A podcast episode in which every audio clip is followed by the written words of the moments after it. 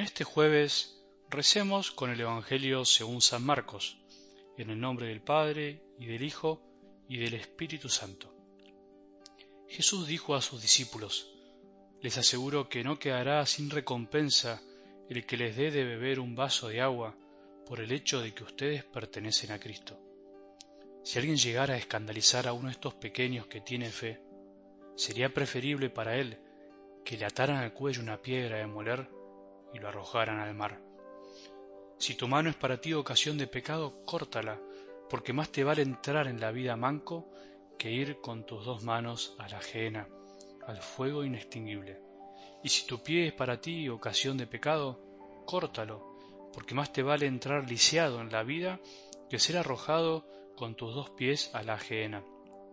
Y si tu ojo es para ti ocasión de pecado, arráncalo, porque más te vale entrar con un solo ojo en el reino de Dios que ser arrojado con tus dos ojos a la gehenna, donde el gusano no muere y el fuego no se apaga, porque cada uno será salado por el fuego. La sal es una cosa excelente, pero si se vuelve insípida, ¿con qué la volverán a salar? Que haya sal en ustedes mismos y vivan en paz unos con otros. Palabra del Señor.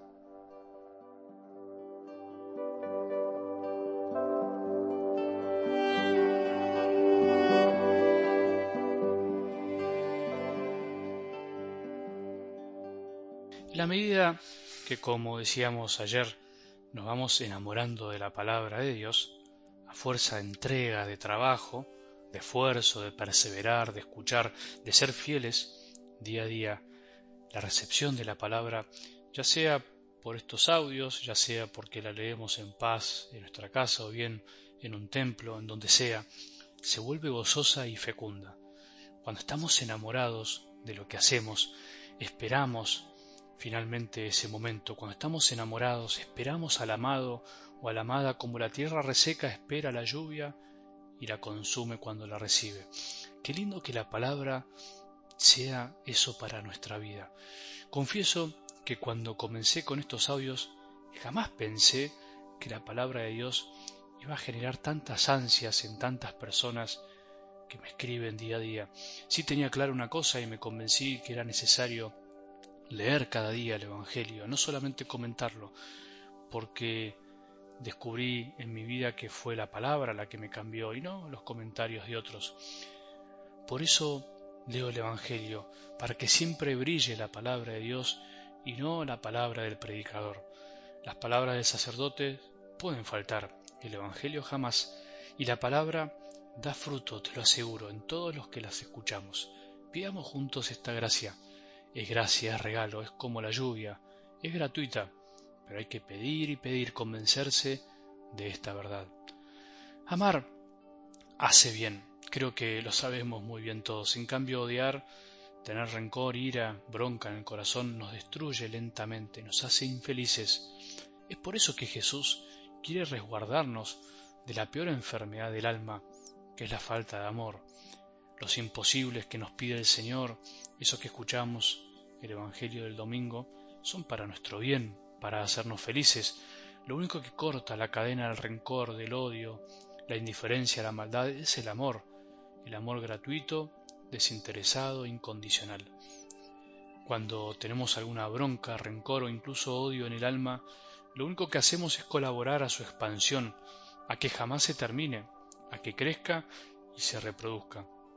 Es cierto que cuando no queremos perdonar o cuando guardamos un rencor en el corazón, siempre de algún modo tenemos alguna justificación, alguna razón que nos hace estacionarnos en ese lugar sin deseos de salir, pero también es cierto que ese camino no conduce nunca a un buen lugar. Jesús, sabiendo esa verdad, nos enseña que el camino del ojo por ojo, diente por diente, no nos ayudará nunca, al contrario nos enfermará. Si escuchamos las palabras de Jesús desde esta óptica, debemos reconocer que la sabiduría de sus enseñanzas son la mayor alegría que podemos experimentar. Tener la capacidad de no responder de la misma manera al mal recibido nos hace hombres y mujeres libres, capaces de amar como lo hace nuestro Padre Dios, porque Él es bueno con los desagradecidos y los malos, y nunca debemos olvidar que nosotros mismos estamos también muchas veces en ese grupo de desagradecidos y a veces un poco malos. Hoy escuchamos en algo del Evangelio uno de los fragmentos de la palabra que tiene una cierta complicación, no solo por los temas que trata, sino porque además aparecen diversos temas entrelazados y sería muy extenso explicarlos todos. Sin embargo, se puede decir algo en común. Jesús les está hablando a los discípulos, a los más cercanos. Es una conversación con ellos. Esto es importante aclararlo. Eso es bueno que siempre te preguntes, ¿a quién le habla Jesús en este pasaje del Evangelio? En definitiva, Él nos vincula de una manera especial con Él mismo. Ayer decíamos que por estar cerca de Jesús no había que pensar que éramos una élite o éramos mejores o que teníamos el monopolio de Él mismo, pero hoy Él nos asegura algo mucho más lindo y que al mismo tiempo se transforma en una linda y pesada responsabilidad. Somos de Él, somos parte de Él, y por eso el que nos hace el bien a nosotros, los que estamos unidos a Él por el bautismo, le hacen bien al mismo Cristo de una manera especial. Esto es increíble y es así. Por eso San Pablo dirá, hagan el bien a todos, pero en especial a los miembros de la Iglesia. A nosotros los sacerdotes nos pasa muchísimo esto y nos sorprende día a día. Muchas personas se preocupan por nosotros, nos acompañan en nuestra tarea, nos dan su apoyo y cariño, nos sostienen en todo sentido, creo yo porque están convencidos de esta verdad del Evangelio de hoy. Al ayudarnos a nosotros, al darnos un vaso de agua, se lo están dando al mismo Jesús. Y por otro lado, la responsabilidad. Si nosotros con nuestra vida colaboramos a que alguien que tiene fe la pierda, nos perdemos con él.